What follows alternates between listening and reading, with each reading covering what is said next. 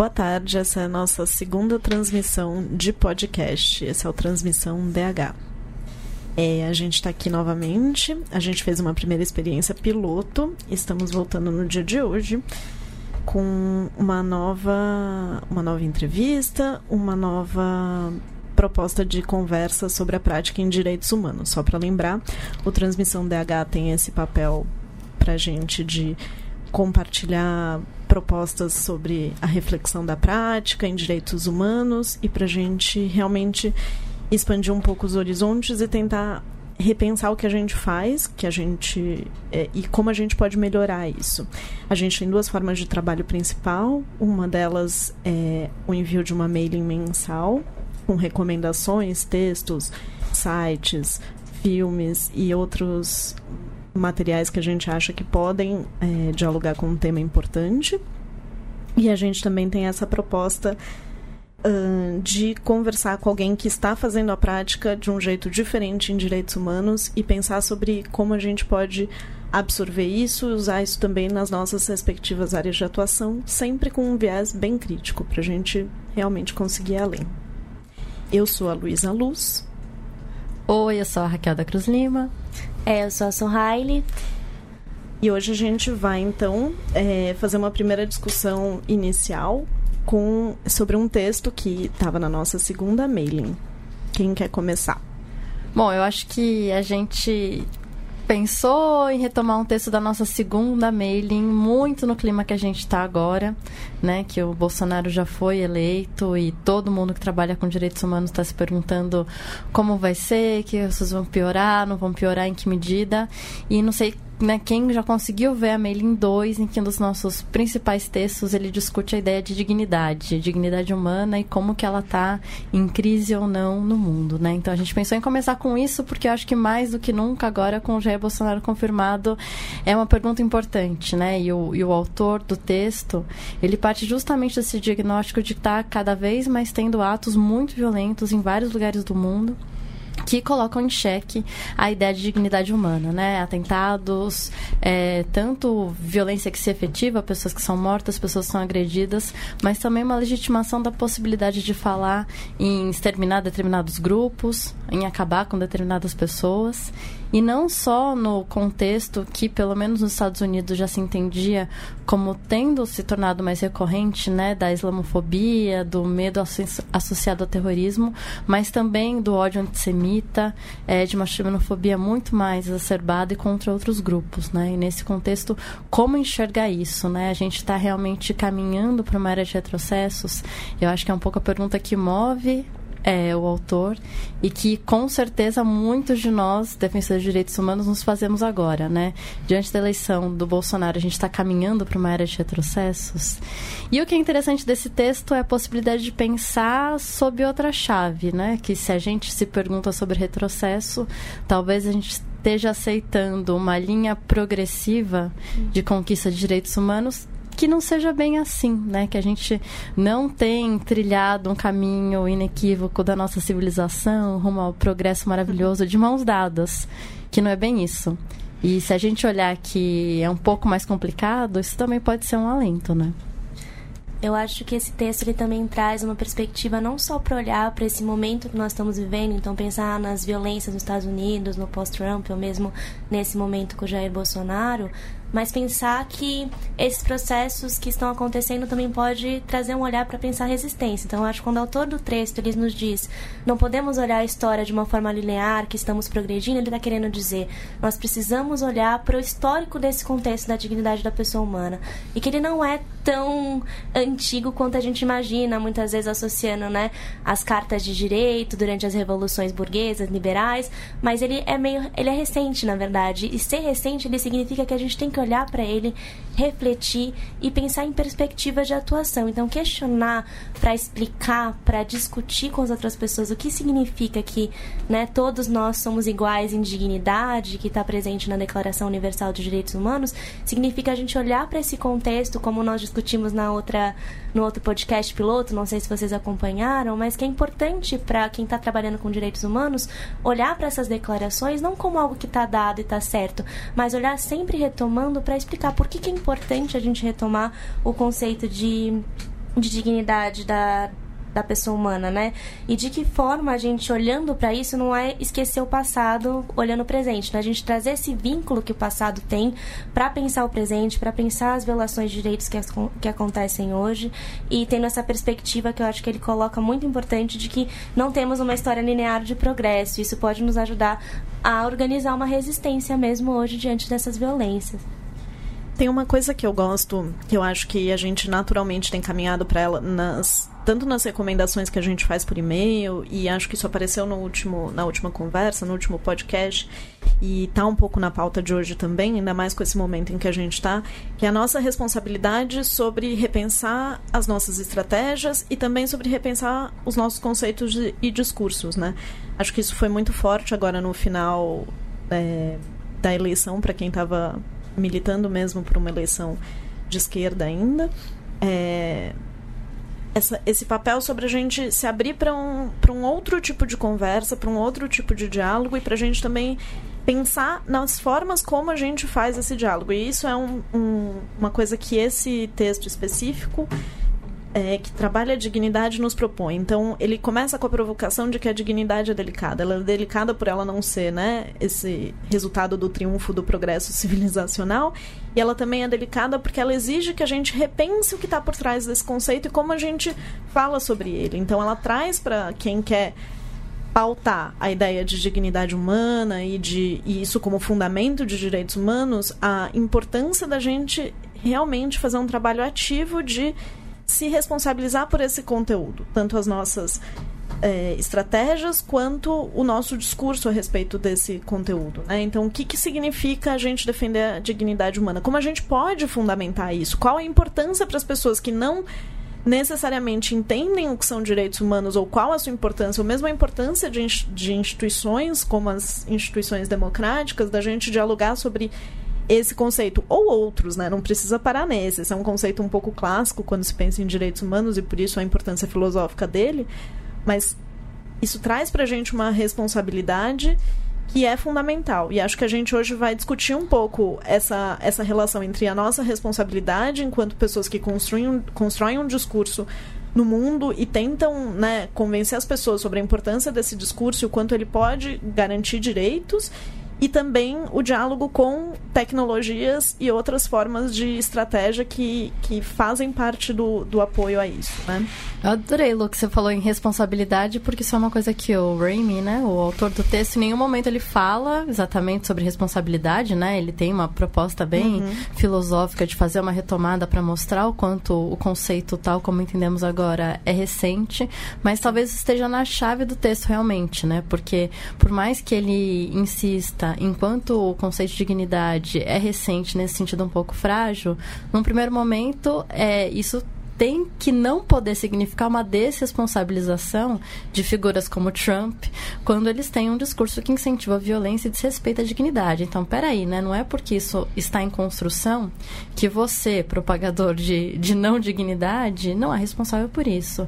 E aí o segundo ponto, que é exatamente o que você falou, que é esse chamado à responsabilidade para nós, né? Que é muito como o Raimi termina o texto falando, né? Então, a gente tem algo em aberto que está no processo de ser construído. Isso, na verdade, é muito bacana. Né? A gente tem que assumir essa janela para poder realmente elaborar o que essa responsabilidade, o que a dignidade vai significar. Então, portanto, chamar a nós uma responsabilidade. Eu acho que isso pode ser um grande movimento, não só é, lendo né, direitos humanos aí nesses 100 anos, né, 70 anos de declaração, né, num, num tempo maior de atuação, mas nesse nosso tempo imediato do que pode ser uma resposta a ações violentas, ações que desrespeitam direitos humanos, né? Uhum. Nós como ativistas nos charmarmos responsabilidades de avanços, de discussão, de qual vai ser o conteúdo de muita coisa. Eu, eu achei excelente que você complementou com também essa responsabilidade né, de todos os atores num cenário político que se quer democrático de assumirem o que dizem e, e as implicações que isso tem, né? É, de fato, o texto também não fala disso explicitamente, mas acho que é uma chave que a gente pode trabalhar e pensar sobre a ética mesmo desse discurso hoje em dia. Acho que isso também está na pauta de hoje. E eu acho que essa responsabilidade que ele está chamando, principalmente os ativistas, né, quem quer uma maior proteção de direitos, quem quer discutir esse ethos, né, da dignidade, é quando ele diz que também olhar para figuras como Jair Bolsonaro, olhar para figuras como Trump, que são responsáveis por esse discurso, não é olhar para eles apenas como causadores desse discurso, mas como catalisadores, que tem outros elementos aí para a gente pensar na nossa sociedade que tornam repetidas vezes, uhum. né, a violação desses direitos. Então, olhar para os massacres, olhar, por exemplo, para o encarceramento em massa, para a violência policial. Então, enxergar também que essas figuras, né, que estão constantemente atacando direitos, atacando né, minorias raciais, é, na verdade elas são catalisadores de um processo que é um pouco maior e que entender esse processo como um todo é importante para pensar estratégias de resistência, de fortalecimento desse discurso. Muito bacana. Nossa resistência é com muito mais gente do que quem não votou no Bolsonaro no Brasil, né? Acho que isso também pode ser um alento no dia de hoje. E vamos à entrevista, então? Vamos lá. Eba.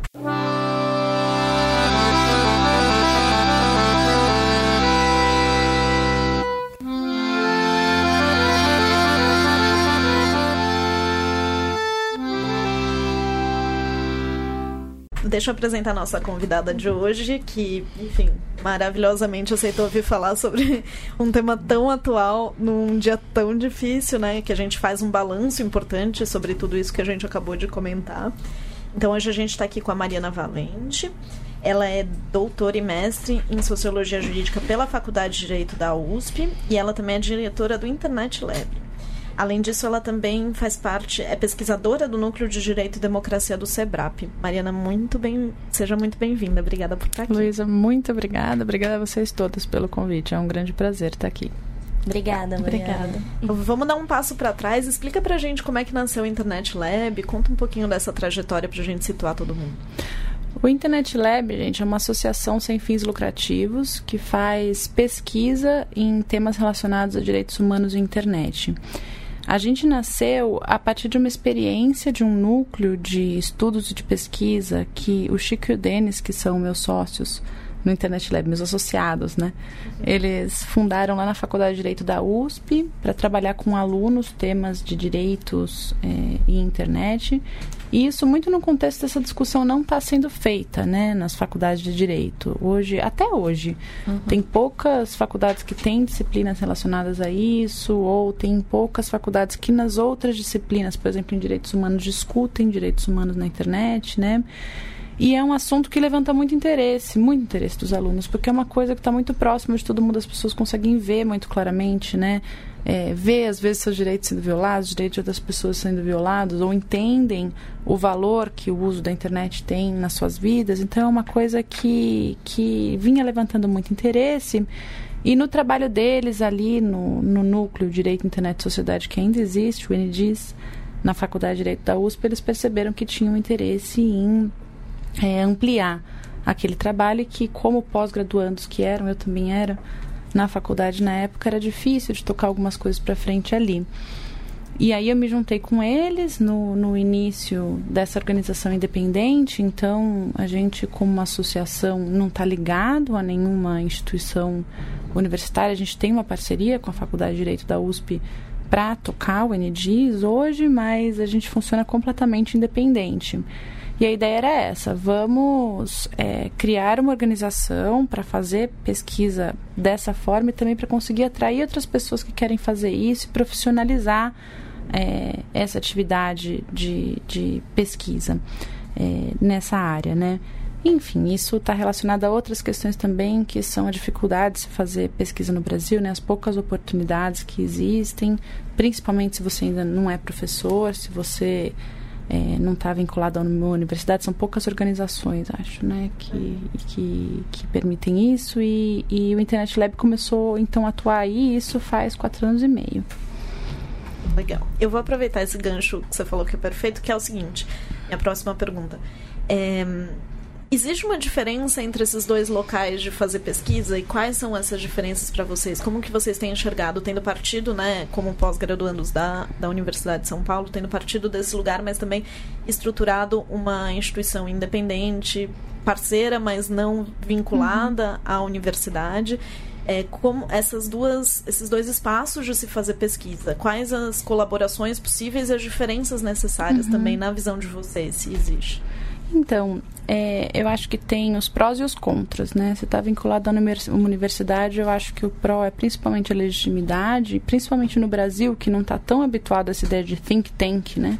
Isso é uma coisa que fora até que existe bastante, é, fora, né? Na Europa, nos Estados Unidos, no Canadá, é, mas não, a gente não está tão habituado com essa ideia, então é, até convencer as pessoas que, que a gente faz a pesquisa, etc., nem sempre é uma coisa muito simples. As pessoas associam isso muito à universidade.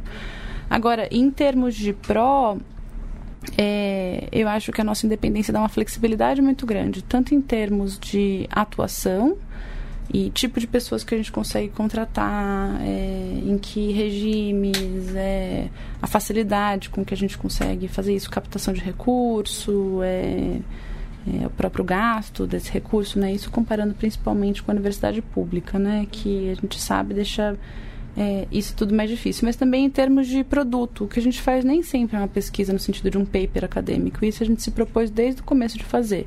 Não é que a universidade não possa fazer isso, acho que pode sim, e muitas vezes faz, tem muitos grupos que fazem, mas a gente parece que está mais solto é, dessas amarras é, mais tradicionais, né? Então, a gente entende que a gente, com o Think Tank, faz pesquisa orientada a políticas públicas e a gente conversa, dialoga principalmente com dois grandes grupos de atores. Um deles, quem está elaborando e aplicando políticas públicas, então a gente está falando de legislador, de governo, de juiz, de promotor, e vários dos nossos trabalhos se direcionam a essas pessoas, né?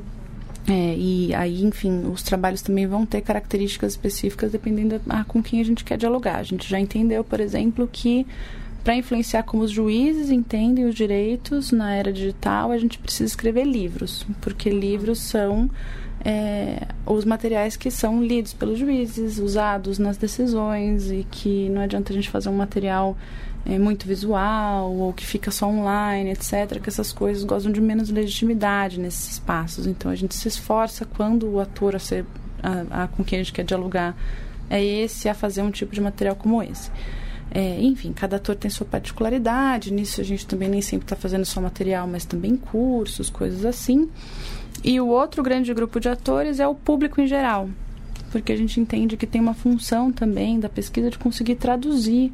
É comunicação científica, né? Se conseguir traduzir é, achados de pesquisa e questões para as pessoas, né? E os direitos humanos na internet afetam as pessoas conectadas e as pessoas não conectadas, né? Pela via negativa, muito diretamente. É, e além de serem questões que é, a gente acha que é importante se comunicar com as pessoas, etc., a gente entende que isso a longo prazo tem um impacto na formulação das políticas públicas também, porque é uma forma das pessoas começarem a fazer pressão, resistirem a determinadas medidas, etc. E aí, quando a gente está falando com esse público, a gente às vezes está falando de materiais completamente diferentes, né? É, não é que esse público não vale livros ou artigos, possivelmente sim, mas a gente tem que se preocupar bastante com mídia social, com fazer vídeos de vez em quando, com quando a gente divulga um material, fazer também um vídeo curto sobre ele, porque a gente sabe que algumas pessoas estão interessadas, mas elas não vão parar para ler um artigo de 30 páginas só porque elas estão interessadas naquele assunto, né? Uma coisa que demanda tempo, todo mundo tem suas prioridades, tudo. Então, um vídeo de 3, 5 minutos é uma coisa que, que pode ter um impacto grande é, ou materiais mais visuais, etc. Tudo isso para falar que eu acho que sendo uma organização independente a gente ganha em flexibilidade com isso, né? Porque a produção dessas coisas exige uma flexibilidade desde como captar e gastar recurso, é, é, de tempos, né? De tomada de decisão uhum. e, e, a gente está é, enfim, essas coisas todas acabam dependendo mais da gente mesmo. Então, tendo tido experiência também, eu trabalhei na FGV, né, dois anos como pesquisadora.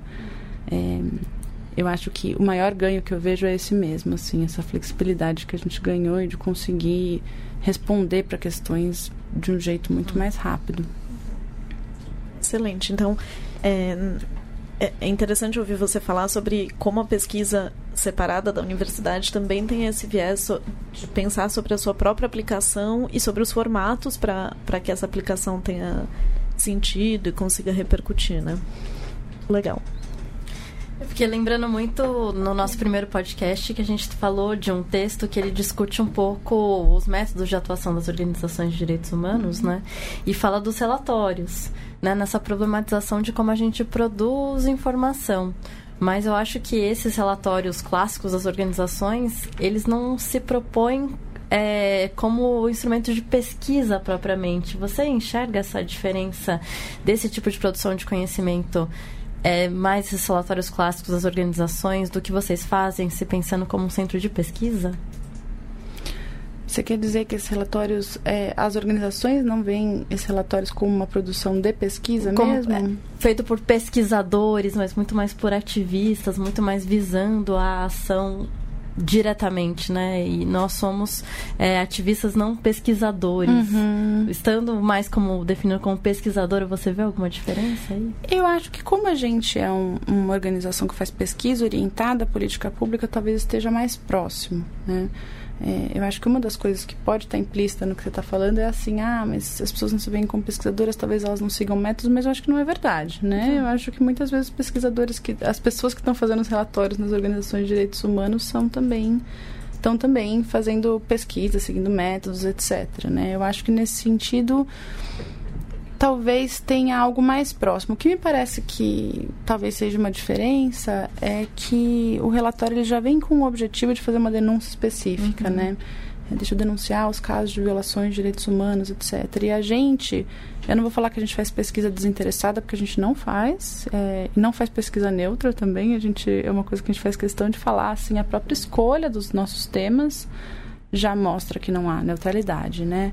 É, a gente tem uma área de pesquisa que chama Desigualdades e Identidades, e a gente se propõe a pesquisar o uso de internet por grupos específicos de pessoas que são afetadas por desigualdades específicas, ou violência contra mulheres, violência contra pessoas negras na internet, etc.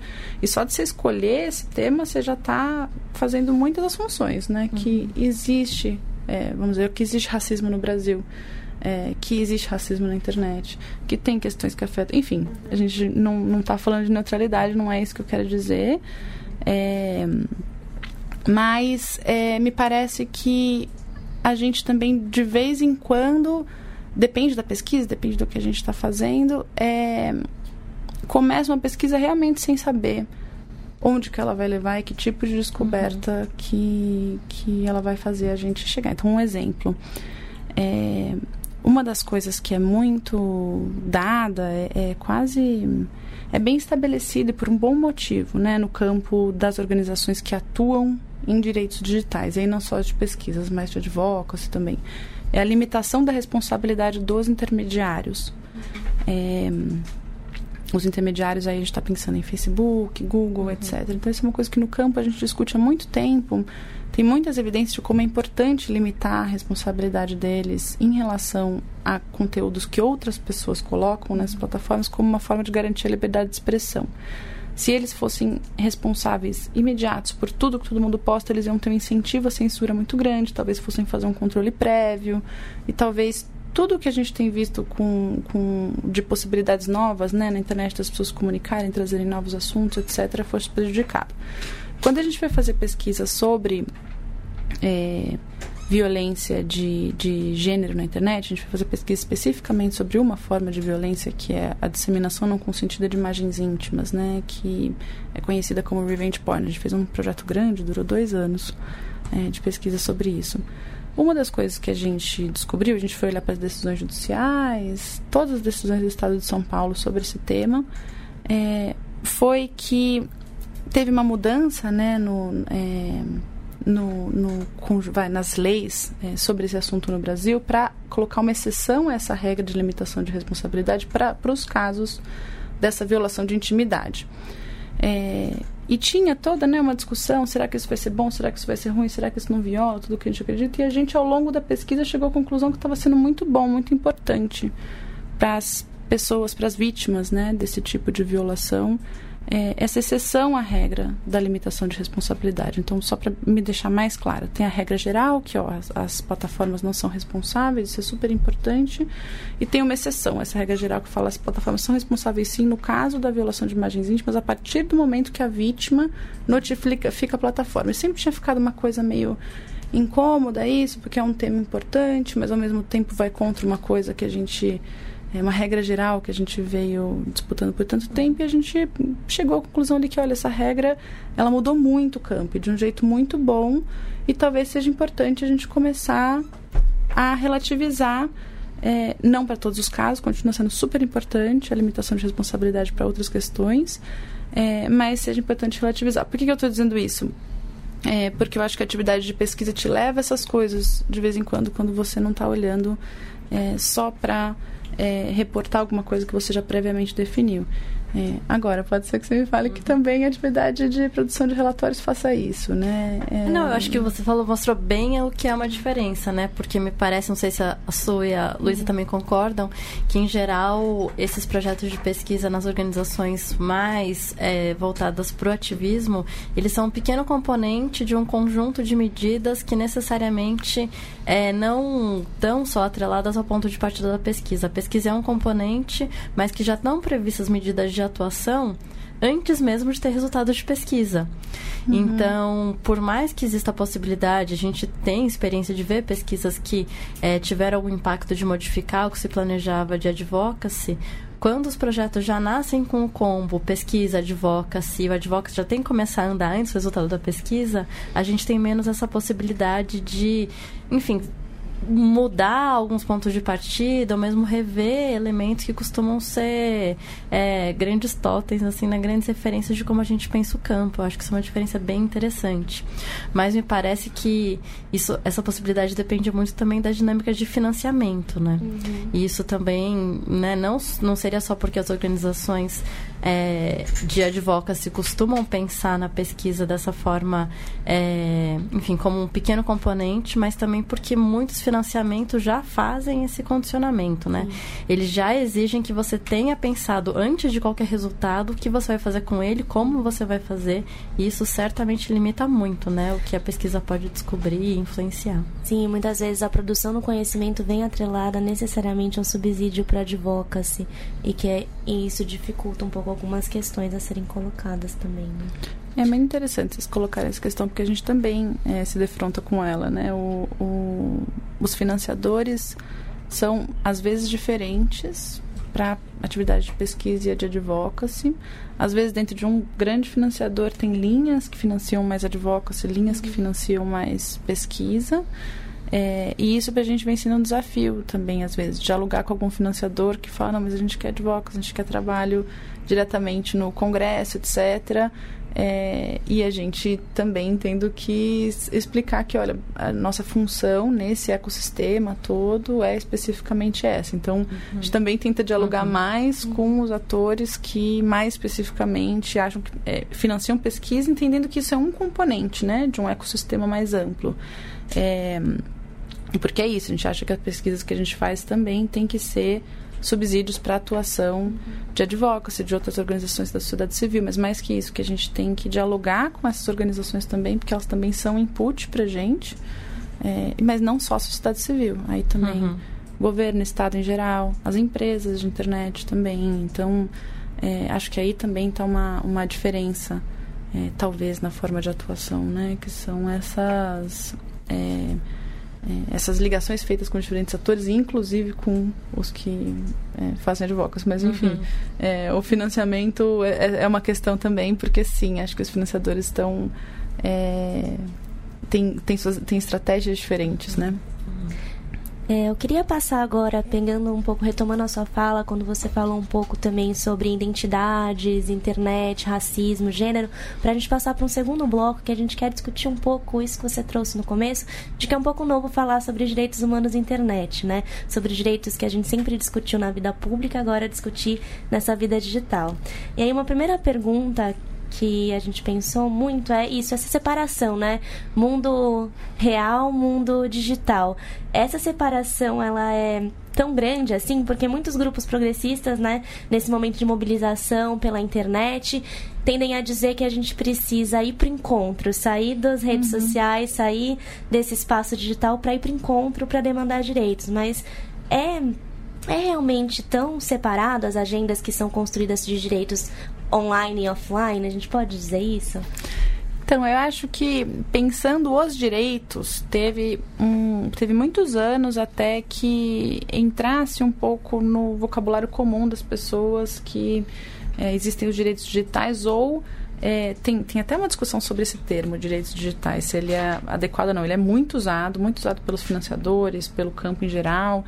É, mas tem uma discussão importante com a qual eu acho que eu concordo de que você fazer isso significa criar um certo excepcionalismo, né? É, quando a internet ela não é um espaço excepcional e a gente começa a perceber isso cada vez mais quando a gente vê, por exemplo, que a internet brasileira ela é, tem, tem um funcionamento completamente diferente da internet americana, né? A gente viu muito isso nessas eleições, pessoas tentando comparar o que aconteceu com o Trump, o que aconteceu no Brasil, por que, que é diferente. É diferente porque o Brasil é diferente, né? E as pessoas usam a internet diferente porque elas são diferentes, né? E a gente tem é, é, questões diferentes aqui. Então, quando a gente fala de direitos digitais, parece que a gente está supondo um espaço separado de, da cultura, né, ou da vida das pessoas, e fica cada vez mais claro que isso não é verdade. Acho que fica cada vez mais claro com o avanço da internet para todos os aspectos da nossa vida também, né. Uma grande parte dessas discussões começou a se montar ali na década de 90, quando a internet era aquela internet de escada que as pessoas usavam é, basicamente texto, demorava um tempão para baixar uma imagem, né? Quando a gente queria abrir uma página, vídeo, nem pensar. é, a gente, não, não sei se vocês chegaram a usar a internet nessa, nessa época, né? Acho que sim. Eu sim. sempre pra dar uma andada, dependendo do que eu ia abrir, ia deixar carregando o site, vou no né? banheiro. Ou era tipo, desliga a internet, o telefone, né? Precisa usar um robô. É isso, tinha isso. Ou eu vou baixar, uma, baixar um filme e ficava dois dias, né? Sim. né? Baixando, três dias dias, você conseguir assistir daqui a três dias, se conseguisse, se outra pessoa não desconectasse, né? E aí nessa época a gente estava falando de uma internet que é, ainda estava né, muito limitada a alguns espaços, pessoas fazendo discussão em fóruns específicos, né? E aí, de repente, você tem um avanço que não só é, a gente começa a usar a internet dos celulares, então quer dizer, você tem um negócio no seu bolso que está o tempo inteiro conectado, está o dia inteiro. Gente, meu, meu telefone ontem me falou que eu fico quatro horas por dia uhum. conectada no, no, telefone. Assim, Parece né? assustador, né? É muito assustador, né? Achei chocante. Tem que dar uma diminuída nisso. É, mas não só isso, quanto é, disseminou, generalizou, como as, as capacidades mesmo, né? Tecnológicas avançaram. Então, de repente, você tem uns eu, o seu eu digital nas redes sociais, né? É, a Mariana online já é a Mariana no Facebook que tem a foto, que tem um monte de foto, que tem um monte de amigo, que tem os lugares que curte, as coisas que posta. Enfim, tem muitas discussões nisso, né? Importantes sobre o seu, seu eu digital, qual é a relação dele com o seu eu não digital, etc. Mas fato é que essas coisas começam a virar uma só, né? E uma influenciar a outra. E isso foi uma conclusão super importante que a gente chegou quando eu estava estudando violência online, é, que é que, enfim, acho que é importante falar ainda de violência online, porque isso é um jeito de mostrar para as pessoas que essas coisas que acontecem é, na internet tem consequência na vida, que é, é, as pessoas. Vocês falaram disso no primeiro podcast, uhum. né? De tipo, como personalizar, né? De mostrar quem são as pessoas afetadas por isso é importante, etc. Acho que falar de violência online é um jeito também de trazer essas histórias, sabe? Sensibilizar muita gente, porque, enfim. isso é uma longa história, mas é muito comum as pessoas contarem que passam por episódios assim, chegam nas autoridades e os, os os conselhos são, ah, fecha o computador, menina, né? É, então, enfim, acho que é super importante ainda falar de, de violência online por causa disso, mas a gente, olhando para os casos que a gente estava estudando, tudo, a gente percebia que era difícil estabelecer essa, essa divisão clara, sabe? É, a gente estava falando de casos em que imagens eram disseminadas e aí a pessoa perdeu o emprego e aí as relações pessoais dela ou na escola ficavam é, afetadas ou é, isso acontecia entre adolescentes, os adolescentes começavam a pichar os muros das casas das meninas que tinham tido as imagens disseminadas. Então, enfim, é um, um tal de entrar e sair da internet o tempo inteiro, isso que é, acho que cada vez mais faz menos sentido e às vezes eu fico até pensando assim num, num futuro é, é, qual que é o futuro da tecnologia, se um dia vai fazer sentido falar em internet, sabe? Se a gente não vai estar tão inteiro conectado que internet vai ser um termo engraçado que a gente vai usar para se referir como, a como a gente falava disso no passado. É, você falou um pouco sobre como na internet passou a ser discutida nesse momento eleitoral, né, no Brasil, assim, quanto foi diferente da discussão do Trump. Mas a gente viu que uma discussão tem sido cada vez mais feita de como a internet pode ter impactos negativos em processos eleitorais, uhum. impactos negativos em processos democráticos e de diálogo. É, mas de outro lado, né, é, para além da desinformação, das fake news, de que forma, numa perspectiva de direitos humanos, a gente pode identificar um impacto positivo desse uso de tecnologias e não só colocar né, na conta da tecnologia todos esses impactos de, de né, piorar o processo eleitoral ou torná-lo menos democrático? Nossa, gente, que pergunta difícil para se fazer um dia depois, né? A gente está pensando muito sobre isso, muito mesmo. É, no Internet Lab a gente acompanhou bastante esse processo eleitoral, a gente te, tinha alguns projetos nossos de pesquisa de monitoramento e a gente está numa rede maior também de pesquisadores é, pesquisando outras plataformas, além das produções. Então, isso tudo foi muito intenso, sabe? E é, o WhatsApp saiu como grande vilão né, dessas eleições. Num dado momento, é, todo mundo começou a perceber que tinha alguma coisa acontecendo que não era mais baseada no tempo de televisão, necessariamente. Isso com porém, né, gente? Porque se a gente está falando do candidato Jair Bolsonaro que tinha 8 segundos de tempo de televisão, ele tinha mais tempo de televisão nos noticiários, né? O tempo de televisão não é só o tempo de propaganda política eleitoral, né? Bom lembrar. Né? Porque a gente também ignora isso, né? Uhum. Parece que, nossa, mas ele nunca aparecia na televisão. Não, ele aparecia muito na televisão, né? Tem isso também, esse é um dos, dos fatores a se considerar. Mas muitas das coisas que estavam é, sendo discutidas pelas pessoas não estavam vindo por esses meios, então por onde que elas estavam vindo? E aí, de repente, começaram a vir as denúncias de é, é, uso ilegal de recursos para produção e disseminação de conteúdos no WhatsApp e a gente começou a perceber que tinha uma rede de comunicação acontecendo num lugar que é, pelas comunicações serem privadas a gente não tem acesso, né? E isso assustou muito todo mundo. Eu acho que ainda é cedo para fazer as avaliações, né, sobre qual o impacto que isso teve no processo mesmo, porque isso causou um certo pânico é, acho que a gente tem que olhar para isso com preocupação, sim, mas também evitar é, em pular muito nesse pânico, né, de que talvez, de que o, o causador, né, do, o, o, grande responsável pelo resultado das eleições tenha sido o WhatsApp ou as informações que foram disseminadas no WhatsApp. Eu não acho que foi isso que você falou, não, mas eu acho que são as coisas que estão sendo ditas, né, muito, as preocupações que estão sendo é, disseminadas.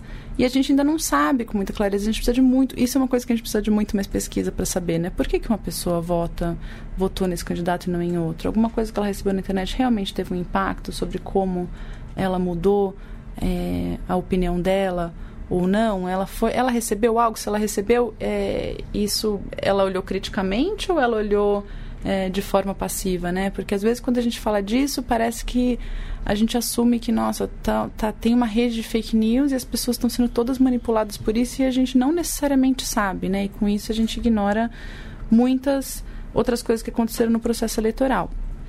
Agora, é, eu acho que tem uma avaliação muito mais ampla né, para ser feita do Brasil nesse momento é, em relação a essas eleições. Eu acho que a internet é um dos, um dos pontos dessa avaliação mesmo. E ela não é um ponto que surgiu agora. É, uhum. Todas as nossas observações sobre esse fenômeno mostram que essa rede, a gente vem chamando o que foi feito na campanha do Bolsonaro de infraestrutura de propaganda em rede.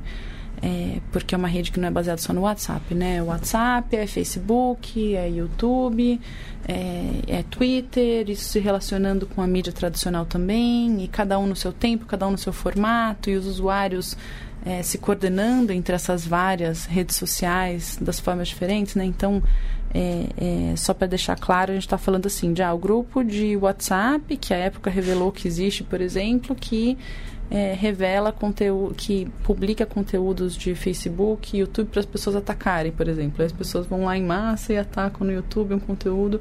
Ou uhum. então os canais de YouTube de formação das pessoas que também chamam para os grupos de uhum. WhatsApp, né? Então tem toda uma infraestrutura e isso vem sendo construído, a gente identifica desde pelo menos 2013. É, como uma das formas de canalização de uma energia né, que surgiu no Brasil, de contestação, etc. É, e ao mesmo tempo que surgiu em 2013, a gente sabe que também que é, a partir desse momento, outros ativismos surgiram na internet. Né? Isso é uma coisa que a gente vem observando bastante também. É, tem algo muito próprio dos ativis os ativismos feministas e antirracistas é, nesses tempos de internet né? e de redes sociais. É, e isso, enfim, é, é também talvez cedo para tirar conclusões, etc. Mas tem transformações importantes acontecendo, né? Na medida que muita gente tem tido acesso a essas discussões por causa das redes sociais. A gente sabe que adolescentes de 15 anos têm lido coisas pelo Facebook, têm participado de grupos, etc. É, e, inclusive, é, tem uma ampliação grande desses discursos que a gente sabe que geram reações também. É, é, que é uma ampliação que gera reações, né? É, não só, eu não acho que é só o discurso que tem feito é, reações surgirem, acho que ganhos concre concretos também de políticas, né, para mulheres, para pessoas negras no Brasil, fazem surgir é, reações conservadoras, mas isso também, e inclusive na internet. Né? Então, eu acho que a internet se coloca muito mais como um lugar de paradoxo nesse sentido da, da construção de direitos. É, e a gente, inclusive, a gente escreveu, publicou um texto sobre isso, chama Elas Vão Feminizar a Internet, na revista Sur, na última edição, que foi sobre internet e democracia. É, aliás, essa é uma das minhas recomendações. A gente já falado de fazer recomendações hoje. É, eu e a Natália Neres, do Internet Lab, fomos coeditoras dessa última edição da, da revista Sur, da Conectas. Eles sempre convidam alguém né, para editar junto é, os dossiês temáticos. E foi sobre internet e democracia. A gente escreveu esse texto é, sobre feminismo na internet no Brasil, mostrando esses paradoxos. E é, é até uma coisa legal de contar o processo dessa pesquisa. A gente estava muito preocupada naquele momento assim em tentar entender esse ativismo feminista na internet como que ele se configurava como que os diferentes grupos se colocavam se eles conversavam entre si é, se as pautas é, eram pautas é, que se relacionavam com outros movimentos sociais ou não e a gente resolveu fazer um experimento a gente usou os dados do é, é, do observatório é, do, deba do debate político na era digital do, do GEPOPAI, é, da USP, para olhar o que estava sendo compartilhado em termos de posts e de notícias na semana do Dia Internacional da Mulher é, desse ano. E a gente, nossa ideia era, ah, vamos ver quais são as pautas mais tratadas na internet, como que o ativismo está é, usando a internet para levar as questões, quais ativismos, etc será que é mais assédio que as mulheres estão discutindo? Será que elas discutem questões como creche? Será que elas discutem questões interseccionais? E aí a gente foi olhar para os dados e a gente quase caiu para trás, porque na verdade os posts mais compartilhados eram posts de páginas conservadoras, antifeministas. É, o post mais compartilhado foi do, do, da página do Jair Bolsonaro. A gente não conseguiu ver que post que era. Os posts, a gente fez um filtro, né? Por, por, algumas palavras. Feminismo, gênero, Semana da Mulher, etc. E aí é, isso compôs um banco de dados. É, o post mais compartilhado era do Jair Bolsonaro. A gente não sabe qual era porque caiu. Uhum. E o segundo era de uma é, página que chama Socialista de iPhone. E aí os seguintes eram é, todos nesse sentido também. E eram um pouco fazendo chacota é, do movimento feminista, do Dia da Mulher, ou de políticas é, mulheres, então da Dilma, da Glaze. É, e isso deu um nó na nossa cabeça e a gente falou, nossa, realmente, esse diagnóstico do paradoxo é, é muito importante, né? Na medida que a gente tem esse espaço para todo mundo colocar suas vozes, você tem espaço para novos ativismos, mas você tem espaço para reações a isso também, né? E acho que entender é, essas, essas, esse paradoxo que a gente está vivendo como sociedade, né? Mais amplamente, passa por isso. Acho que não é só isso, claramente não é só isso, mas passa por isso também. Só um comentário bem rapidinho para a gente ir passando para outras perguntas, mas é, ouvindo você falar, fica muito claro como isso reforça uma preocupação que a gente está, né, um questionamento que a gente está fazendo para você, mas também se questionando aqui. É, a respeito de como a gente precisa qualificar a forma como a gente olha para esse tipo de ferramenta, né, e para as repercussões possíveis, quer dizer, tanto para a repercussão das nossas ações no, no mundo digital, mas também sobre o enfrentamento que está dado, como esses temas têm sido tratados, como as, as organizações de direitos humanos talvez tenham um espaço é, ainda não preenchido de necessariamente olhar para isso e refletir sobre isso, e as pesquisas podem também amparar nesse tipo de ação, né? Para a gente uhum. qualificar a forma como a gente se apropria a gente aí, diversos tipos de atuação diferentes em direitos humanos é, se apropriam desse tipo de, uhum. de espaço. Em né? termos de estratégia mesmo, né? Sim. né? De ações. É, não, e ainda pensei sem pesquisa para avaliar, por exemplo, o que você falou, né, sobre como os eleitores reagiram ao que receberam. A nossa tendência seria responder mais automaticamente esse medo do WhatsApp com menos liberdade de expressão, né? Que é como, bem ou mal, muitas reações têm sido, né? Então, se tem conteúdo negativo, melhor, né? Evitar tirar é, tem toda a preocupação com o discurso político em igrejas, que a resposta uhum. já é, então, não poder falar, né? Pastores não falar. Então, no, nosso medo do discurso caminha mais por menos liberdade, ao invés de talvez identificar a dinâmica de como esses discursos são apropriados, como as pessoas reagem, e não parte do pressuposto que elas são ouvintes passivas, né, de tudo. Mas daí a nossa relação está sendo estruturalmente a mesma, né? Uhum. Então, importante refletir sobre isso, né? De uhum. também não reagir automaticamente ao que é esse fenômeno. Não, claramente eu acho muito legal vocês trazerem esse assunto porque essa, esse é um tema delicado. É, quando a gente trata um, uma das a gente tem duas áreas no Internet Lab né uma desigualdades e identidades que trata mais várias questões relacionadas a gênero raça etc mas violência é uma delas e a gente está começando uma pesquisa grande sobre discurso de ódio agora é, que a gente acha que é uma questão isso até antes assim a gente já estava achando que era uma questão muito importante agora provavelmente vai se tornar é, ainda mais importante. Uma outra é liberdade de expressão e tem inclusive coordenadores diferentes e a gente está sempre fazendo esse bate-bola, sabe? Porque é, a gente entra agora é, numa fase, a gente viu nesse processo eleitoral é, questões relacionadas às pautas com as quais a gente trabalha sendo francamente censuradas, uhum. né? Hoje foi, foi compartilhado bastante nas redes sociais um meme, né, um card de uma deputada pedindo para hoje, na segunda-feira, muitas pessoas filmarem, as pessoas filmarem professores fazendo discursos anti-Bolsonaro nas uhum. salas de aula, etc. A gente viu é, é, algumas universidades sofrendo alguns processos de censura durante o, o processo eleitoral, etc. É, e tem sempre um equilíbrio delicado, né? Entre esses direitos todos. E às vezes, quando você está trabalhando com um só, é complexo, uhum. é, é muito fácil, né? A gente dar uma escorregada uhum. é, para algum lado. E uma política que é uma política ampla, né? Pensando em todos os conteúdos de uma forma geral, que é, seja hum, prejudicial à liberdade de expressão, é, vai afetar lados diferentes, momentos políticos diferentes. Né? E essa é uma questão com a qual talvez a gente tenha que começar a lidar mais concretamente, né? Não temos muita clareza ainda de, de como que as coisas vão se desenvolver, mas é, é possível que haja perseguição a alguns tipos de discurso, né? E quando a gente fala perseguição, eles podem vir de muitos lugares, né? Eles podem ser institucional, ela pode ser institucional, ela pode ser não institucional. Uhum. E isso é uma coisa que a internet também tem permitido muito, né? Uma perseguição não institucional que vem de um autoritarismo da sociedade, né? Uhum.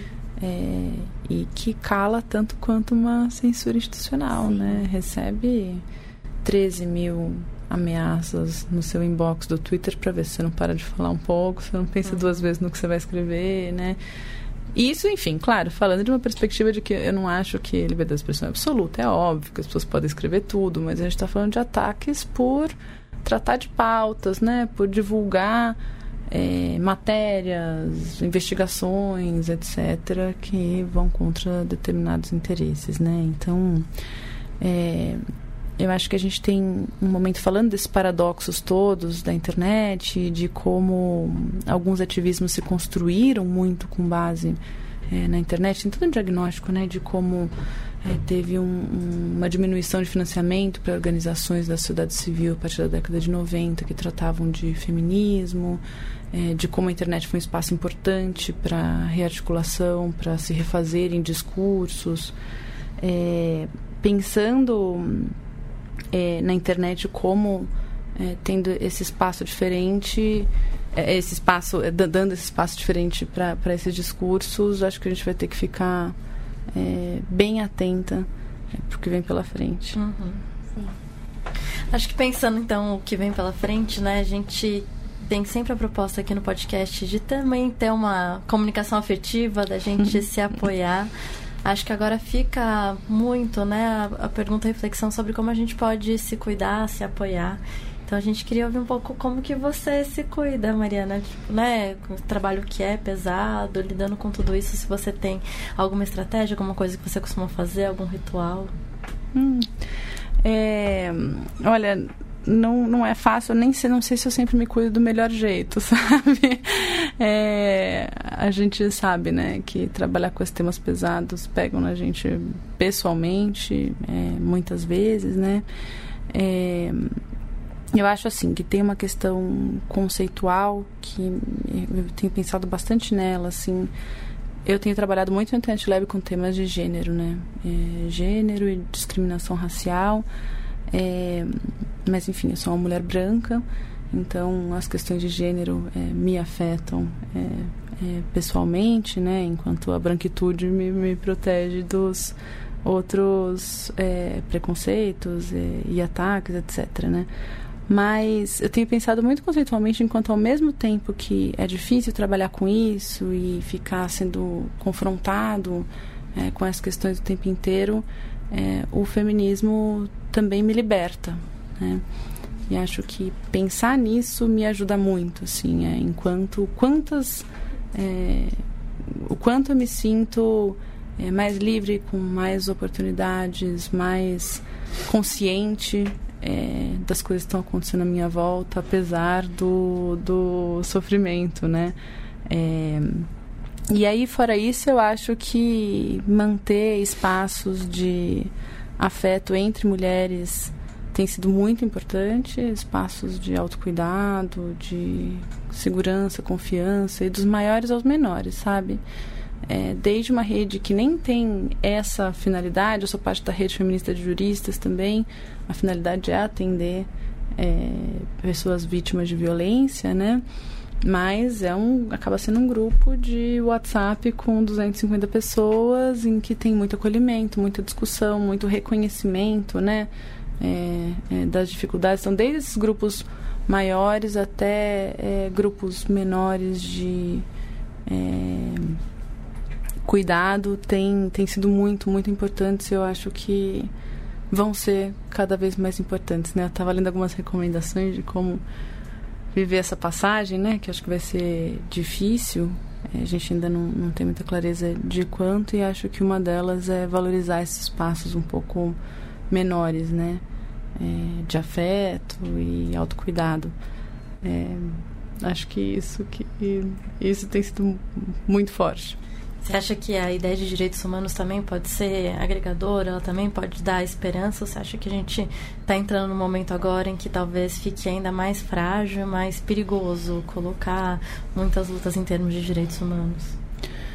Olha, é, eu realmente ainda não tenho clareza de como vai ficar o campo para nossa atuação. Isso é uma coisa que eu fiquei pensando muito ontem à noite, né? É, eu acho que assim resistiremos não somos poucos, né? É, vamos é, não só resistir, como acho que se repensar com muita humildade também. Acho que uma das coisas mais importantes desse processo é, é pensar por que que por que, que direitos humanos viraram primeiro, né? Uma pauta que é tão mal entendida pelas pessoas, né? Por que, que um discurso que eu acho que é francamente incorreto é, sobre direitos humanos tem colado muito mais é, do que outros discursos. Eu acho que a gente tem que pensar nisso realmente com muita humildade, em onde que a gente, enquanto defensores de, de, é, de direitos humanos, falhou, mas também é, ouvir as pessoas, né? Ouvir as angústias das pessoas, o que que... Enfim, realmente aprender e ampliar, né? É, diálogo. Acho que é, a gente não pode partir do pressuposto de que a gente tem um país amplamente dividido entre defensores de direitos humanos e não defensores de direitos humanos, né? Acho que tem um, um uma entre os eleitores do Jair Bolsonaro, acho que vai ter as pessoas que são francamente contra as coisas que a gente defende, mas muitas pessoas que votaram por outros motivos e ou não conhecem ou acham que não é tão importante é, é, isso para uma votação, isso para se decidir um presidente, né? Isso são é, questões que a gente tem que pensar. Agora, é, a gente vai ter que avaliar se vai se tornar perigoso perigoso pessoalmente para as pessoas próximas da gente, principalmente para as pessoas que têm menos privilégios que a gente, né? Em trabalhar com essas pautas. E aí eu acho que aí a, a conversa é outra, né? E é muito importante falar em espaço de autocuidado, acho que afetivo, psicológico, tudo, mas eu tenho muitos grupos, muitas reuniões se formando para falar de segurança digital, é, as nossas comunicações, o como a gente não estava pensando nisso tanto, né? Sim. Até agora. É uma coisa que todo mundo fala, temos que pensar, temos que pensar. Mas essa semana já várias reuniões foram marcadas, né? Chegou o momento de não dá mais para não pensar. Não dá mais para não pensar, porque tem é, falas no sentido de uma perseguição, né? Vou acabar com tudo ativismo, né? Pelo, pelo candidato que ganhou a presidência, que vai ser presidente a partir de janeiro. Vamos acabar com tudo ativismo, vamos varrer as pessoas da face da terra. É difícil de saber o quanto é, um o quanto é hiperbólico dois o quanto é possível né o quanto ele conseguirá fazer mas acho que a gente tem que há uma promessa né temos que estar atentos é, e atentas então acho que enfim é, é, é um momento para falar de direitos humanos mais do que nunca na verdade. É, no sentido de pensar achar novas narrativas, novas formas de diálogo, novas é, é, formas de, de chegar nas pessoas realmente, ouvir as pessoas, com o limite é, de quanto isso significar uma ameaça para a integridade física e psicológica, que daí eu acho que as estratégias começam a talvez ser outras, né? Não tanto falar publicamente, é... enfim, a se ver, a se pensar. Vamos para o encerramento, gente? Sim, vamos sim.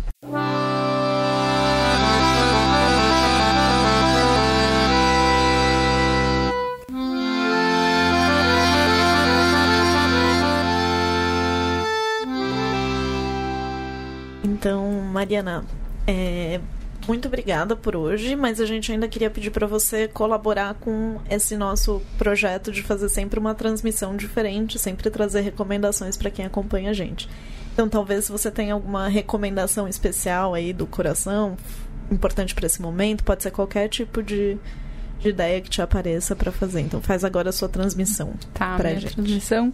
Eu mencionei, né, durante a minha fala a revista Sur, acho que tá um dossiê muito legal sobre temas de internet, tem pessoas diferentes de vários lugares do mundo falando desde questões mais relacionadas a eleições mesmo, bolhas de comunicação, etc., é, até questões mais específicas, como é, o nosso texto mesmo, que falava mais de feminismo, textos falam mais de neutralidade da rede. Eu acho que está cobrindo muitos temas de um jeito hum, legal, assim, com textos curtos. É, tá tudo em português, ela tem em espanhol e, e em inglês também. Então essa é uma recomendação que eu queria fazer. Mas eu fiquei pensando, né, no que que eu ia falar, é, que livro, que que, que, que me, me tocou recentemente. Eu acho que o último livro que me tocou foi muito difícil de ler, na verdade, mas que eu acho muito importante, foi o conto da Aya, da Margaret Atwood, né, que virou uma série. Eu não assisti a série, eu quis ler o livro antes, porque eu achei que depois se eu assistisse a série, depois eu não ia ler o livro. é, e me tocou muito porque, para mim, é um livro sobre hum, violação de direitos, né? É um livro sobre eliminação de, de direitos, na verdade, por meio de uma moralização muito grande do discurso, etc. É, não sei se os ouvintes, as ouvintes estão familiarizados com a história, mas é basicamente um futuro distópico em que um futuro que na verdade agora seria o presente, né, porque foi escrito nos anos 80, é, em que é, as pessoas são colocadas em diferentes categorias e as mulheres principalmente, né, são separadas entre as mulheres reprodutoras, as mulheres que são as esposas, é, as mulheres que são as desgraçadas, etc. É, mas eu acho que o que mais me pega, mais me pegou nesse livro, foi muito difícil ler nessa fase, foi que ele trabalha muito sutilmente como esses direitos dessas pessoas foram sendo eliminados gradativamente e como isso acabou sendo aceito porque não veio de uma vez. As pessoas não, não foi uma, uma situação que se impôs imediatamente é, na vida daquelas pessoas, mas foi aparecendo devagar.